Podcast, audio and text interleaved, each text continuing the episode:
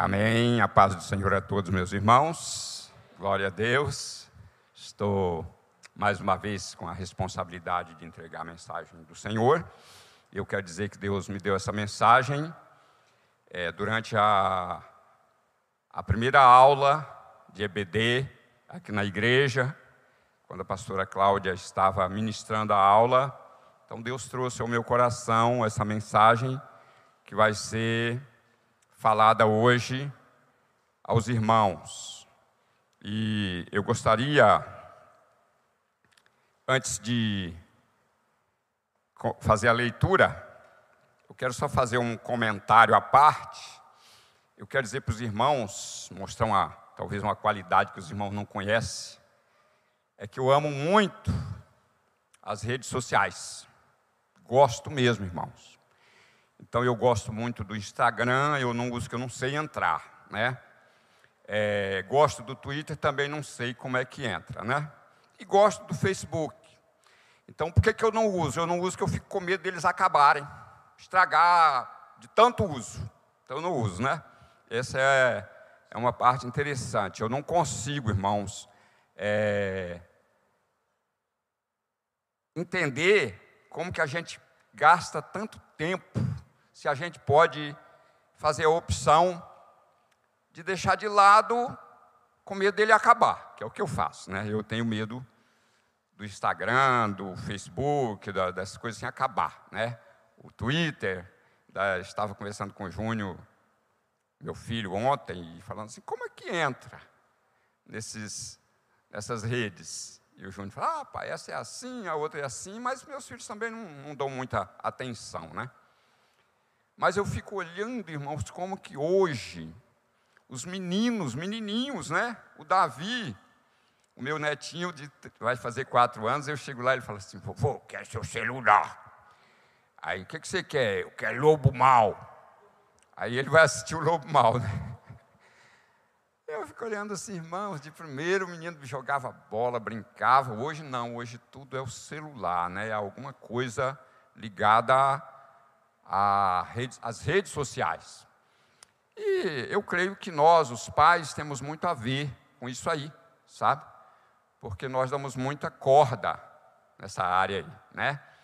E quando a palavra de Deus diz assim, ensina o menino o caminho que ele deve andar, eu tenho certeza que não é isso aí que a rede, que a, que a palavra de Deus está falando. Ensina o menino a usar o celular, ensina o menino a usar o Face, a usar o Twitter, o Instagram, eu acho que não é isso, né? é outra coisa, é a palavra, ensina a palavra que ele, até quando ele envelhecer, ele não vai se desviar desse caminho. Amém? Amados, eu gostaria de convidar vocês para abrir as suas Bíblias no livro de Josué, no capítulo 3, do verso 1 ao verso 17. É um texto um pouco longo, que vai falar sobre a passagem do Jordão, ou seja, a travessia do Jordão. O povo de Israel estava é, a leste do Jordão e tinha que atravessar para poder tomar posse de algo muito importante que estava lá preparado para eles há muitos anos. É interessante que o, o, quando Deus tirou Israel do Egito, tinha, fazia 430 anos que Israel estava no Egito. E Deus tirou em direção à terra prometida que ia durar, se fosse direto, cerca de um ano. Mas como eles ficaram bastante tempo no Monte Sinai, digamos dois anos, e eles ficaram 40. Né? Mas vamos ler o que diz o texto aqui, diz o seguinte: Josué se levantou de madrugada e, tendo ele e todos os filhos de Israel partido de Sitim, vieram até o Jordão e pousaram ali antes que passassem. No fim de três dias, os oficiais passaram pelo meio do arraial e deram ordens ao povo, dizendo: Quando vocês virem que os sacerdotes levitas estão levando a arca da aliança do Senhor, do Senhor seu Deus, sigam também do lugar onde vocês estão e sigam algum sigam a arca, né? Mas haja distância entre vocês e a arca. Era uma ordem, olha, diz o texto aqui que eles deveriam ficar um quilômetro de distância da arca, mas eu, eu fico assim achando meio estranho, irmãos, porque com um quilômetro não dá para você ver quem está na frente. Mas tudo bem. Ele disse que eles iam ficar um quilômetro de distância e os sacerdotes, a arca era a guia que os levava até a beira do Jordão. Significa que eles não estavam bem na beirinha do Jordão. Até porque o Jordão estava transbordando em suas ribanceiras, né? Ou seja, era o tempo de enchente. E o Jordão ele enche quando começa o degelo do monte do qual ele nasce. Né? Não é por chuva, é o degelo que gera a, a enchente do Jordão, e isso acontece durante a colheita. É uma coisa interessante, né? Mas tem algumas coisas interessantes, irmãos, que é importante que a gente se lembre.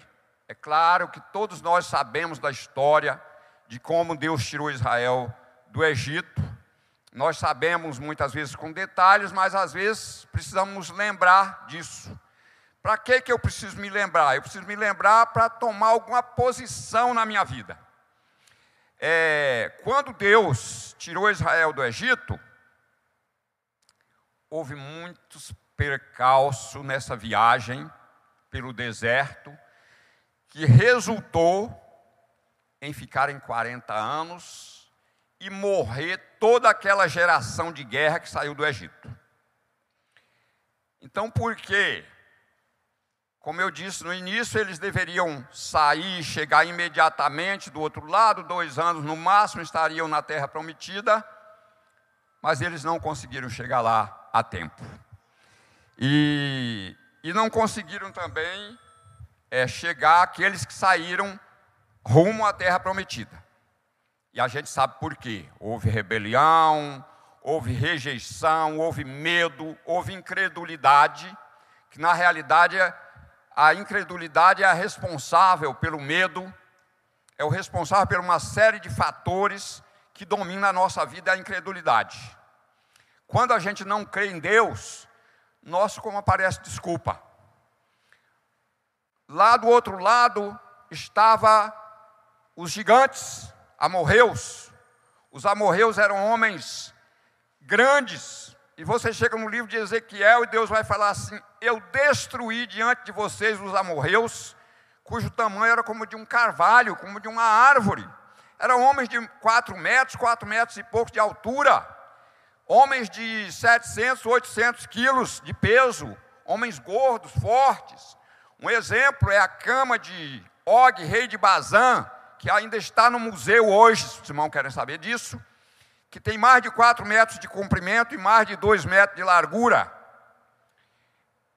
Ele era um dos últimos gigantes daquela região, mas a Bíblia diz que no meio dos filisteus existia os filhos de Anak, que eram gigantes, homens de altíssima estatura, inclusive Arba era o nome de um dos maiores homens, que era da cidade de Hebron.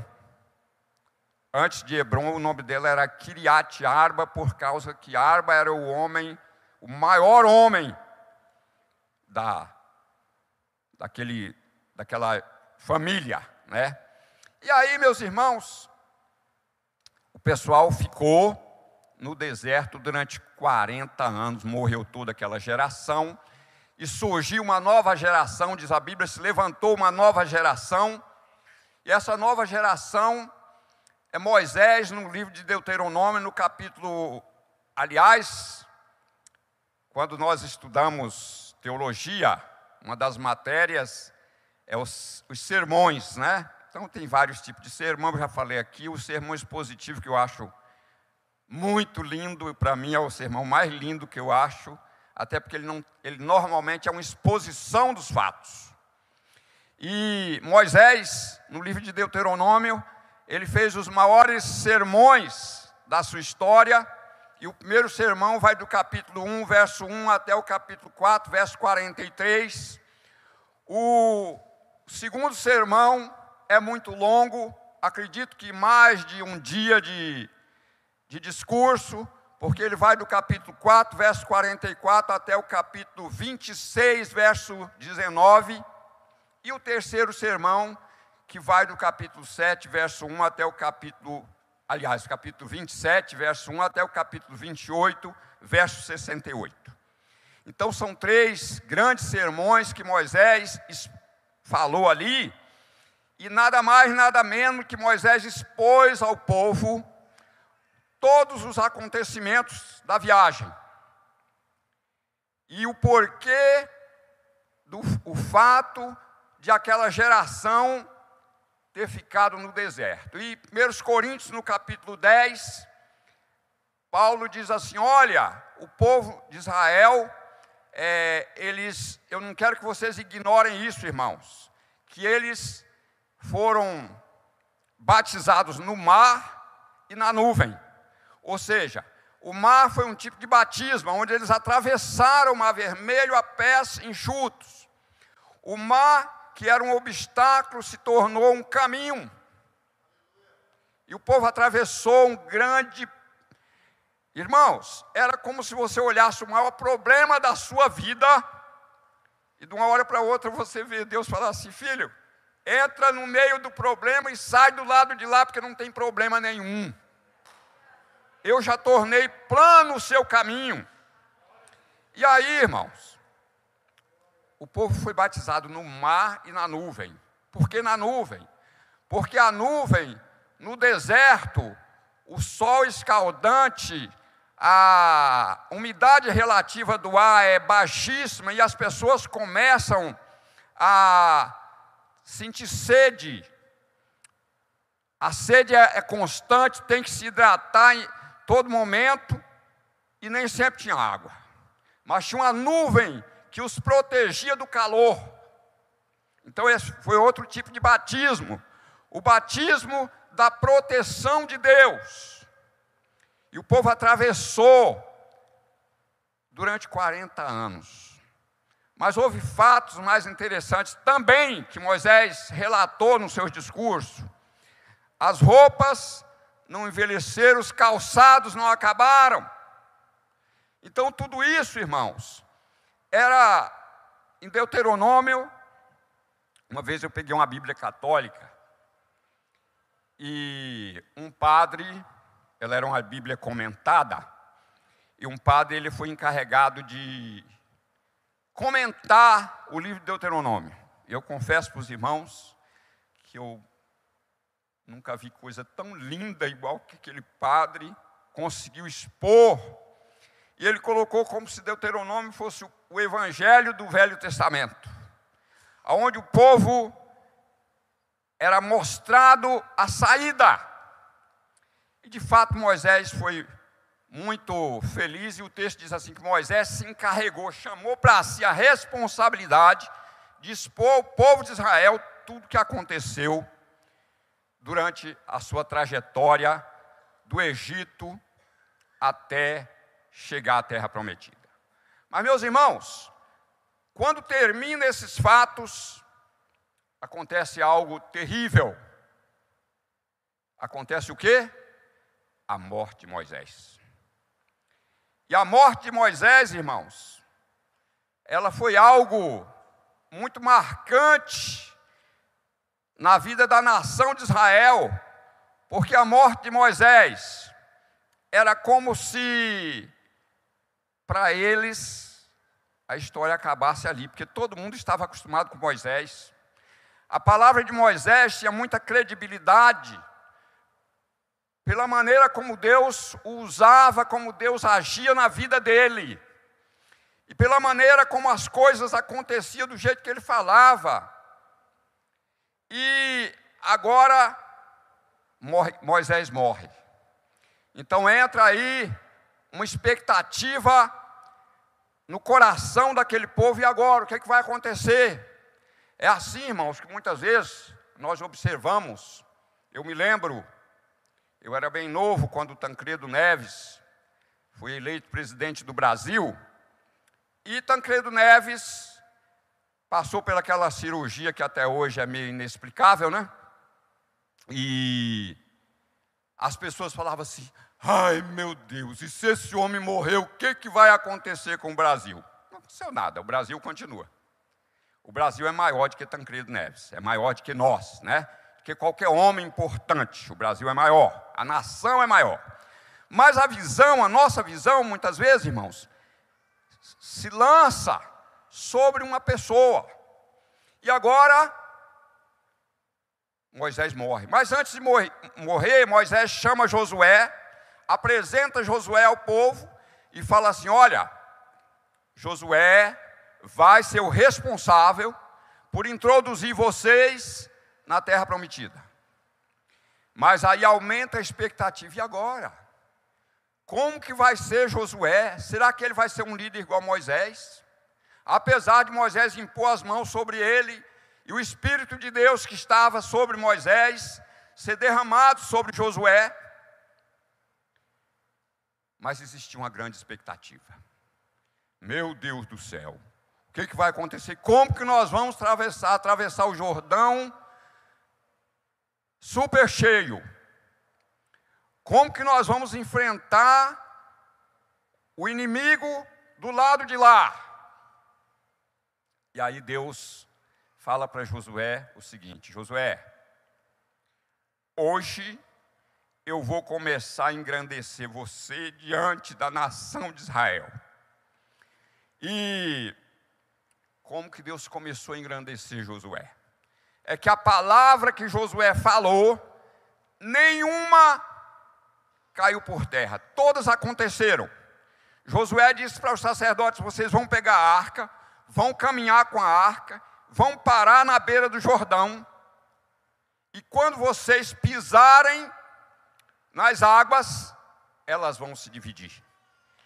Irmãos, isso era uma palavra de fé que as pessoas, com certeza, nunca tinham visto acontecer uma, uma coisa dessa mas inclusive com um líder novo que está começando a liderar. E esse homem, mas Deus estava dizendo para Josué o seguinte: Josué, eu quero mostrar para o povo que assim como eu fui com Moisés, eu vou ser com você. E no capítulo 1 Deus vai falar isso, Josué, não tenha medo, não se espante, porque eu estou com você, e todo lugar em que a planta do seu pé pisar, eu tenho dado a você e ao povo de Israel. Então Josué recebeu uma mensagem de Deus e ele aceitou no seu coração, ele recebeu o que muitas vezes nós não fazemos.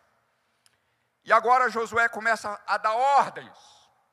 Vocês vão proceder assim, vocês vão chegar na beira do Jordão e quando vocês pisarem, que molhar os pés, as águas vão se dividir.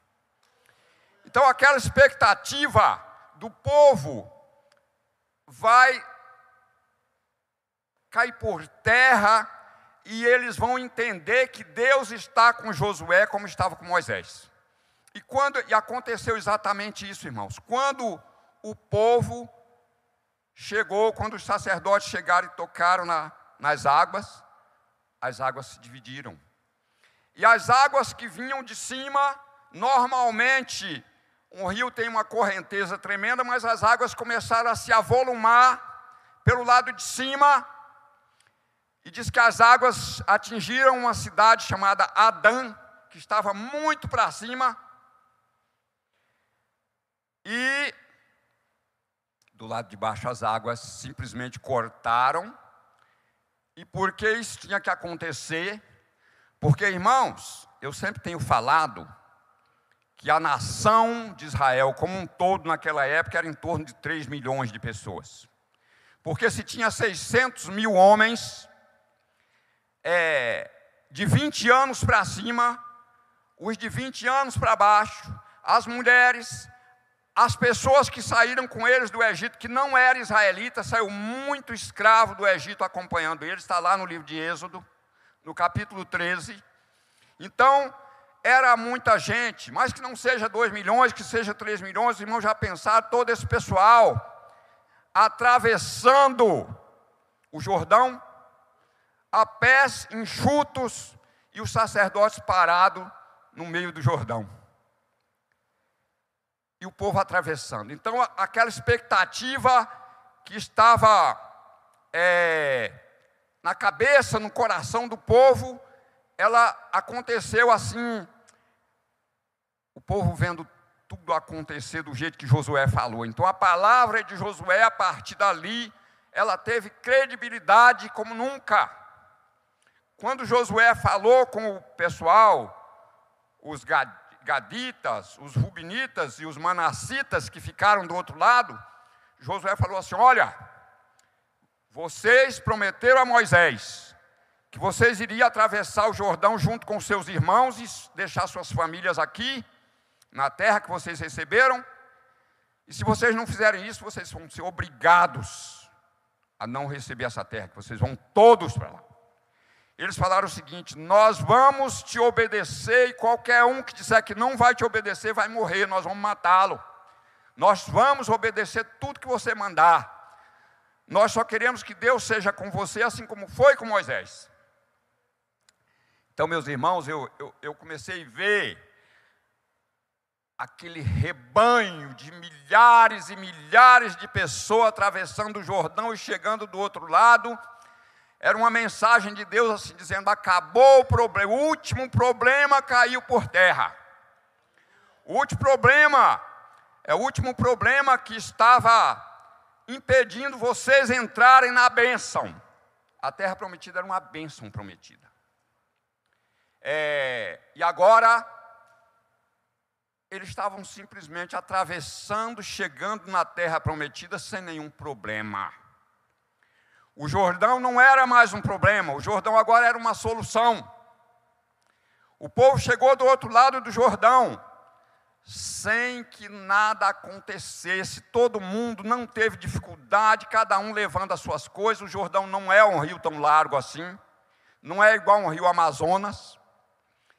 E o pessoal chega do outro lado, então, irmãos, isso aí era como se Deus estivesse dizendo assim: vamos dar uma injeção de ânimo nessa nação, para que eles vejam que quem fez o mar vermelho se abrir, quem abriu o Jordão, pode também destruir as nações como prometeu, ou seja, destruir os inimigos que estavam supostamente esperando por eles.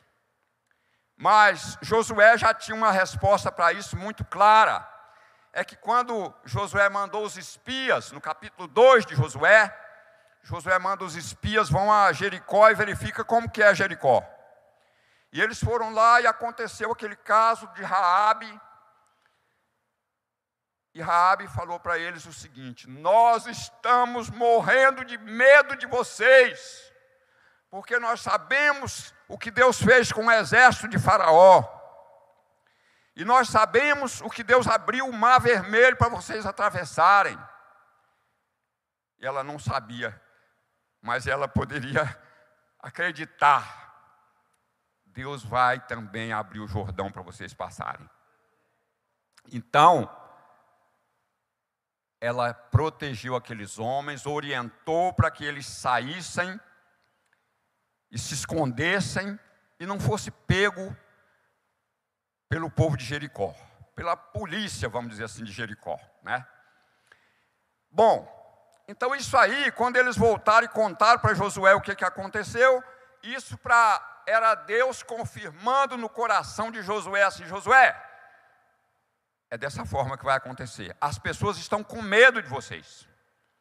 Então, irmãos, quando o povo chegou do outro lado do Jordão, aquela grande comitiva de milhares e milhares ou milhões de pessoas do outro lado, eles agora já tinham uma certeza assim: agora é só tomar posse daquilo que é nosso.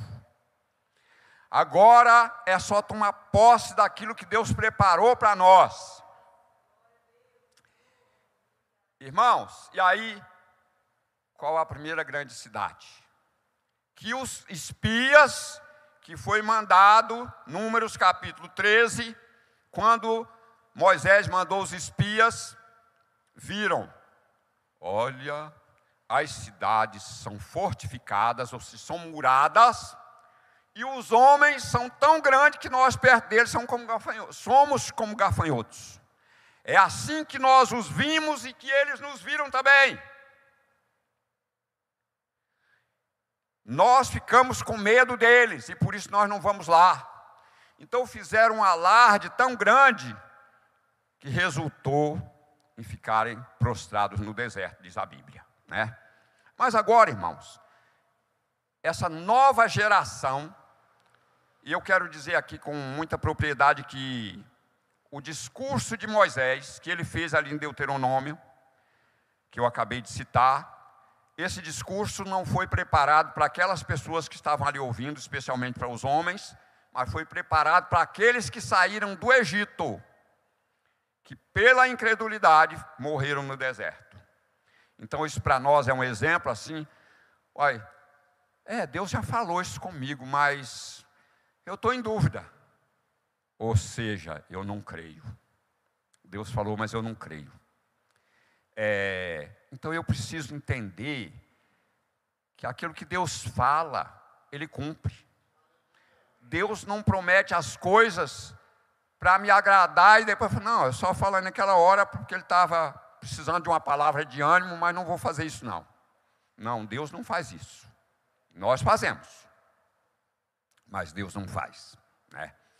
Então, meus irmãos, o povo atravessa o Jordão, o povo, orientado por Josué, leva doze pedras e coloca do outro lado, faz um monte de pedras para que as, as futuras gerações vissem que Deus deixou o Jordão a ponto de pegar as pedras do fundo do Jordão com as mãos e carregar, porque o Jordão estava seco. Então, o povo que nascesse no futuro teria isso como testemunho. E depois veio a circuncisão. Ou seja, agora era como se fosse um batismo, onde o povo tinha certeza: olha, todos os problemas ficou para trás, e nós agora estamos dentro da terra prometida. Vamos fazer essa cirurgia, vamos sarar e vamos tomar posse da terra. Aí está lá Jericó. Eu não sei, mas eu tenho certeza assim que a expectativa era muito grande. Como que nós vamos tomar conta disso aí, gente? Como? Enquanto o povo de Jericó estava escondido com medo, a cidade toda fechada, o povo estava lá de fora na expectativa. Mas como? Derrubar esses muros, gente? Como que nós vamos derrubar essa muralha? Mas aí vem outra palavra de Josué, os sacerdotes: olha, e ao exército é, israelense, vocês vão rodear essa cidade durante sete dias, uma vez a cada dia, e no sétimo dia vocês vão acordar de madrugada e vão rodear sete vezes, e na última vez vocês vão gritar, gritar, e o muro vai cair. É bem capaz que alguém tenha falado assim: eu vou pagar para ver. Mas os que criam, tinha certeza que ia acontecer. Irmãos, e aí os muros. O que, que aconteceu com os muros? Os muros simplesmente caíram diante da nação. E Josué disse assim: cada um simplesmente Ataque de onde você está. O inimigo está à sua frente, está vencido, é só tomar posse. E foi isso que aconteceu. O povo entrou dentro de Jericó. A ordem era acabar com o inimigo, veja bem. Não, mas eram seres humanos. Hoje, hoje nós vamos arrumar essa narrativa. São seres humanos. São inimigos que Deus está mandando destruir. Simplesmente isso. São inimigos que, se vocês não destruírem, eles no futuro vão destruir vocês. Então, o que Deus está dizendo é o seguinte: não brinque com o pecado. E Acã, ele simplesmente fez isso. No capítulo 7, nós vamos encontrar a narrativa do pecado de Acã. Irmão, mas eu vejo isso aí como uma coisa interessante, assim, porque Deus estava mostrando para a nação israelita: olha, o pecado de uma pessoa pode prejudicar muita gente. Salomão fala isso em Eclesiastes, ele fala assim: um só pecador destrói muitas coisas boas.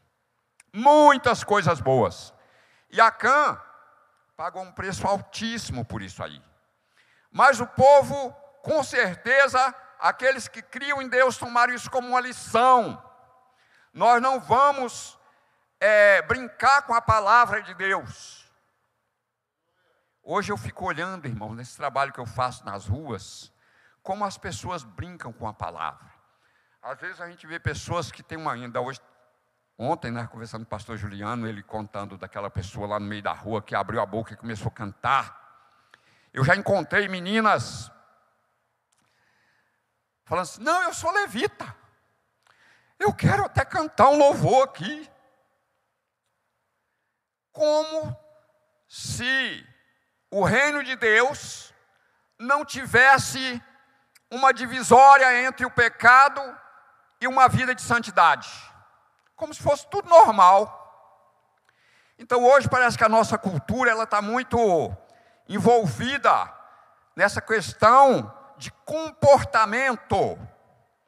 E aí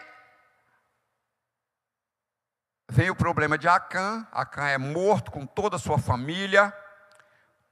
Tudo que ele tinha, tudo foi queimado e foi feito um montão de pedra em cima deles. O povo começa a tomar posse da terra. Irmãos, ninguém conseguia parar diante de Josué, diz a Bíblia. Josué, no capítulo 12, vai dizer que ele matou 31 reis. Matar 31 reis significa destruir 31 nações. Era simplesmente isso. Era simplesmente isso aí. Era simplesmente chegar, vencer e tomar posse. Deus deu uma ordem em Jericó que tudo que tinha em Jericó era maldito, tinha que ser queimado, tinha que ser destruído, o ouro e a prata seria é consagrado a Deus, ou seja, seria colocado nos depósitos de Deus, mas ninguém podia lançar mão de nada. Mas as outras cidades, Deus falou: vocês, a diferença é que o despojo é de vocês. Vocês podem lançar mão de tudo que vocês acharem é de vocês. Ou seja, a vitória agora é completa porque ela vem trazendo na sua na sua, nas suas abas riquezas. Ela vem trazendo riqueza para uma nação que saiu como escravos. Saiu milhões de escravos de uma nação, do meio de uma nação, para se tornar uma nação independente, vencendo inimigos é, muito maiores e mais fortes, destruindo cidades grandes. Eu não sei como que foi as outras cidades, que tinha muitas cidades fortificadas. Diz a Bíblia que era com portas e ferrolhos, mas eu sei que eles conseguiram destruir tudo. E destruíram todos os inimigos que estavam pela frente. No capítulo 24 de Josué, é, Deus fala assim, diz o texto assim, é, capítulo, Josué capítulo 21, verso 45. Deus cumpriu todas as promessas que tinha feito a Josué e a Moisés. Diz assim que todas as boas palavras que Deus tinha falado se cumpriu e nenhuma caiu por terra, ou seja, não ficou nenhuma sem acontecer. Aconteceu exatamente do jeito que Deus falou. Então agora, irmãos, o povo tinha posse da terra. Agora ninguém é, podia mais dizer, não, nós somos escravos, nós somos miseráveis, nós somos pobres. Não, agora tudo era deles. Eles agora tinham rebanhos. Deus disse para eles o seguinte: Eu vou dar para vocês uma terra que mana leite e mel, vocês vão tomar posse de plantações que vocês não, não plantaram. Vocês vão tomar posse de poços que vocês não cavaram. É, tudo que tem nessa terra é de vocês. Irmãos, essa é a promessa de Deus para vocês. Essa é a promessa de Deus para nós. E por que, que eu não tomo posse disso? Por que, que muitos de nós vivem mendigando? Né? Porque nós não entendemos que a palavra de Deus é para nós. Então eu leio e é como se eu estivesse lendo uma história do passado que acabou no passado. Para mim, o Salmo 23, ele só teve razão de ser na minha vida no dia que eu entendi que o Senhor é o meu pastor.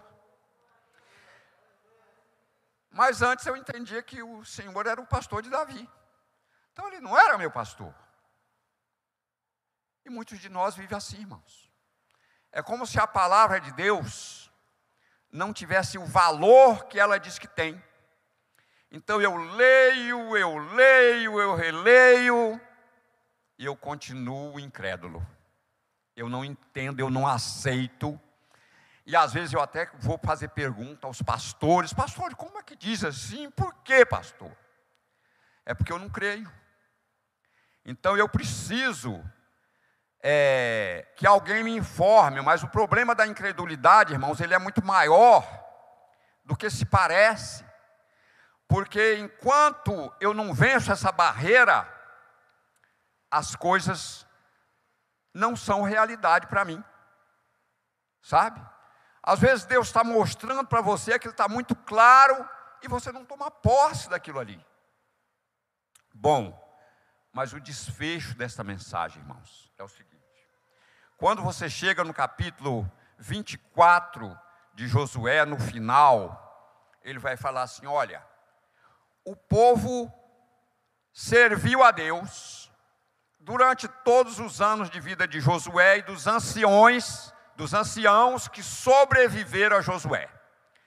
Então, durante esse tempo, o povo adorou a Deus, o povo serviu a Deus, mas quando Josué morreu, quando morreu aqueles anciãos que tiveram experiências para contar, para orientar, o povo simplesmente virou as costas para Deus.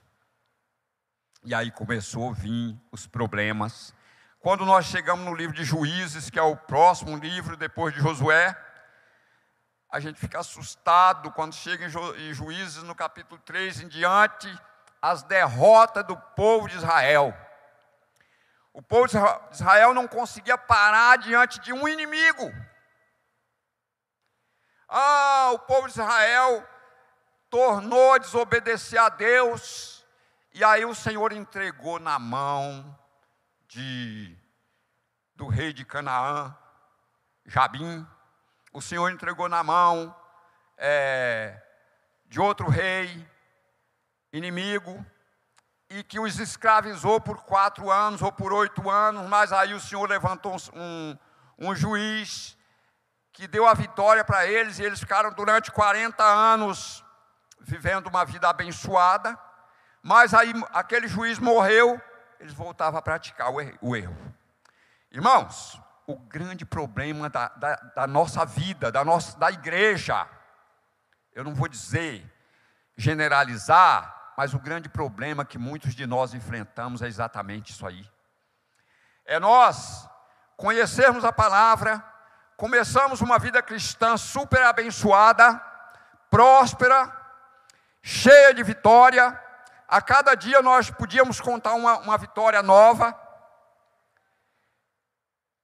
Mas daqui a pouco a gente encontra pessoas desanimadas, desiludidas com a vida, triste. Pastor Hugo falou no início do culto. É, pessoas que estão aqui hoje, mas que a cabeça está a mil por hora, não está aqui, né? É como dizia meu pai, a missa de corpo presente. O corpo está aqui, a, a, alma ninguém sabe onde está, né? Então, muitas vezes nós estamos assim, irmãos. Então eu, Deus já falou comigo, eu já, eu já experimentei a vitória. Quando eu conheci Jesus, eu experimentei a vitória.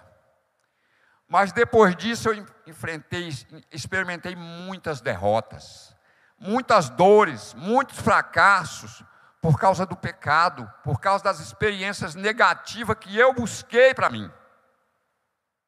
Então o que Deus está dizendo para nós nessa noite, o que Deus está falando para a igreja é o seguinte: observe e obedeça a minha palavra, não brinque com ela.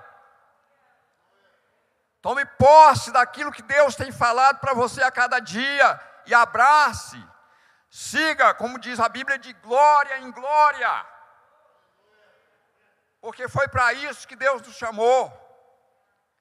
E quando a Bíblia diz que Deus nos prepara para que nós cheguemos a varão perfeito, a estatura completa de Cristo, ou seja, é uma vida de crescimento contínuo, aonde a cada dia que se passa, eu me aproximo mais de Deus. Se eu viver dessa forma, se eu buscar me aproximar de Deus a cada dia, irmãos, a vida é uma maravilha. Eu me lembro do pastor Elias Brito, conheci, foi pastor da primeira igreja batista de Brasília durante muitos anos, e foi um homem de Deus. Ele fazia, ele não era só o pastor titular da igreja, ele saía pelas ruas, se ele via um mendigo, ele pegava e levava para a igreja e cuidava desse mendigo e dava comida, e ele conseguiu tirar das ruas de Brasília mendigos, né? E no dia que ele estava, no dia que ele partiu para a eternidade, ele estava sentado numa cadeira que nós chamamos de preguiçosa, né? Deitado na cadeira, conversando com a sua esposa e falando assim: Fulana, você fala para o meu irmão, diz que o irmão dele era muito rico. Você fala para meu irmão que pegue toda a riqueza que ele tem e invista no reino de Deus, porque esse é o melhor negócio que ele vai fazer. E não sei se a irmã não percebeu, como que eu vou falar se você pode falar? Não, é porque ele estava passando. E quando ele parou de falar, ele tinha partido. Ou seja, o irmão sabe o que é isso? É uma morte sem dor, é uma morte sem sofrimento. E nós falamos assim: não, a doença não é problema do pecado. É verdade, irmão, muitas vezes não é. Mas eu sempre tenho algo comigo assim, que quando eu ando na presença de Deus, eu posso até adoecer, mas Aliás, eu estou tratando de diabetes, né? Irmão, sabe que eu já estou me sentindo curado, sabe? Hoje eu como o que eu quero comer, eu não tenho mais problemas assim, é, que eu sentia antes, está tudo acabando. E quando eu vou conversar com minha médica, ela fica muito alegre, que ela fala assim, olha, vamos diminuir esse medicamento e vamos chegar um momento que vai parar. E eu tenho certeza que logo, logo eu estou curado. É, mas a cada dia, irmãos, eu, eu entendo isso aí, esse problema aí, como algo que eu estou aprendendo durante a minha vida espiritual. Porque eu era teimoso, eu falava assim: não, eu não vou tomar remédio, vou morrer, mas não vou tomar remédio. Mas aí meus filhos começaram a orar por mim, para que eu decidisse a me curar. E de uma hora para outra eu falei assim: tá bom, eu vou no médico. Eu fui e comecei a fazer tudo que o médico falou para mim fazer. Está dando certo. Jesus cura? É claro que cura, irmãos. Eu não tenho dúvida disso aí. Mas às vezes eu preciso de tomar uma lição para o meu comportamento. Isso não quer dizer que Deus está me punindo, não. Deus está me ensinando com isso aí. Não estou dizendo que a doença veio para me ensinar, não.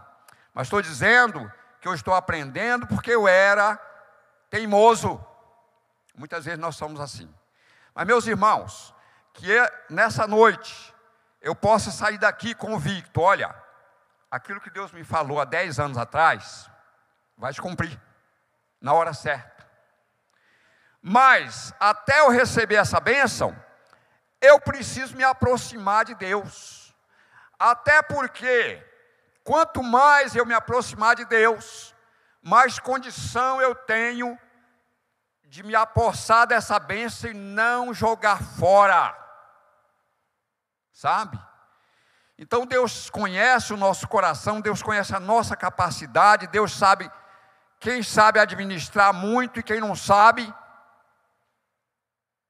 Sabe?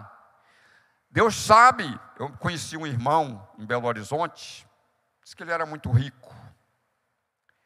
Mas aí ele começou a enfrentar problema dentro da sua casa, porque tinha aqueles que achavam que tinha que fazer demonstração da riqueza que tinha e quem não tinha nada tinha que ser pisado. Então aquele irmão pediu, Deus, tira tudo. E Deus tirou. Ele ficou pobre. Claro, não ficou andando pedindo esmola, não, mas perdeu tudo que tinha, né? Mas porque ele pediu a Deus, Deus tira. Já que é assim, já que eu tenho que aparecer, Deus, então eu não quero isso. Então, irmãos, eu preciso tirar lições preciosas do que foi falado aqui. Primeira coisa é que não existe barreira que impeça a bênção que Deus me prometeu. Não existe mar vermelho, não existe Jordão, não existe Jericó, não existe nenhuma cidade que vai impedir eu tomar posse. Esse é um dos ensinamentos. Segundo é que depois que eu tomar posse, eu tenho que abraçar o Deus da, da, da vitória muito mais do que a, a vitória em si, porque essa vitória pode ser muito maior se eu andar junto com Deus. Essa é a segunda lição que eu tomo. E segundo, a terceiro ponto é que o meu reino não é aqui. Não é aqui que eu vou reinar. Tudo que Deus me der aqui, eu sempre falo isso com Deus, Deus, tudo vai ficar aqui. Se Deus me levar amanhã, se eu tivesse muita coisa, ia ficar tudo aqui. Se eu, o pouco que eu tenho vai ficar, eu não vou conseguir levar. Diz um, um poeta nordestino que no céu não tem banco para guardar o dinheiro. No céu não tem banco para guardar. Então vai ficar aqui. Então não vou levar, não vou conseguir. Então, quanto mais eu me desapegar daquilo que está aqui, mais comunhão com Deus eu posso ter. Sabe? Isso é algo tremendo. E é por isso que o apóstolo Paulo ele diz assim: "Olha, tudo que era lucro para mim, eu tornei perda por causa de Cristo. Eu perdi tudo. Irmãos, Paulo abriu mão de tanta coisa. Paulo tinha autoridade no judaísmo para prender pessoas. E quando Deus falou com ele, ele decidiu. Isso quer dizer o seguinte: será que Deus que falou com Paulo não tem falado com você? Não tem falado comigo? Mas o que, que eu tenho decidido? Paulo decidiu abrir mão de tudo. Ele diz: Eu tornei perda por Cristo. Acabou. Não tenho mais isso. Isso não é mais meu. E falando aos Coríntios, ele falou assim: Olha, nós somos como o lixo desse mundo. Nós apóstolos. Na, na verdade, ele está se referindo a ele, porque ele foi uma das pessoas que mais sofreu por causa de Cristo. E no livro de Atos, no capítulo 9, Deus fala para Ananias assim: Eu vou mostrar a Paulo quanto ele vai sofrer por causa do meu nome. Mas nem por isso Paulo deixou de ser vitorioso, deixou de pregar, deixou de escrever, deixou de viver o evangelho, para chegar o momento que ele falou assim: Eu combati o bom combate, eu acabei a carreira, mas eu guardei a fé. E desde agora a coroa da justiça me está guardada.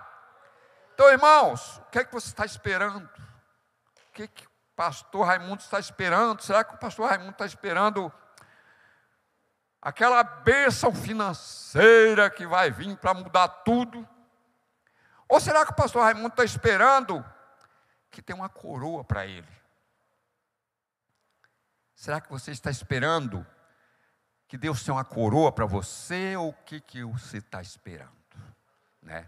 Então, que essa noite eu possa tirar essas três lições para a minha vida e que eu possa começar a enxergar a palavra de Deus como algo que tem cumprimento. Jesus ele disse assim: tudo que fala, está escrito a respeito de mim tem cumprimento. Tem cumprimento, vai acontecer. Então, meus irmãos, que Deus nos abençoe, que Deus nos dê graça, tá bom? E, e nos dê uma vida vitoriosa, uma vida de atitudes que glorifique o nome do Senhor. Amém?